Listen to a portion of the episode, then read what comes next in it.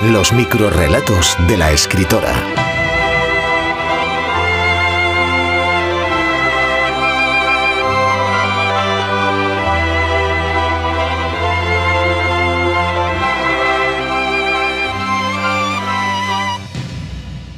Amor tóxico.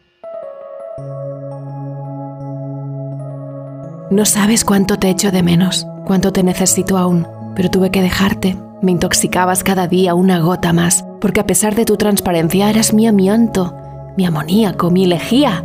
Me enloquecía beberte a sorbos, acariciarte con las yemas de mis dedos y cerrar los ojos hasta olvidar mi nombre.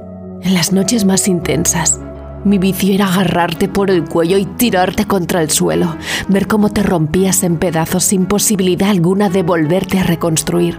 Luego era yo la que lloraba, qué contradicción. Te dejé, pero en días como este, en los que todo, todo se desmorona, te volvería a agarrar.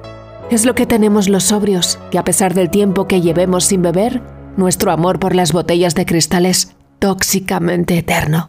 Los microrrelatos de la escritora. Descubre más en Instagram.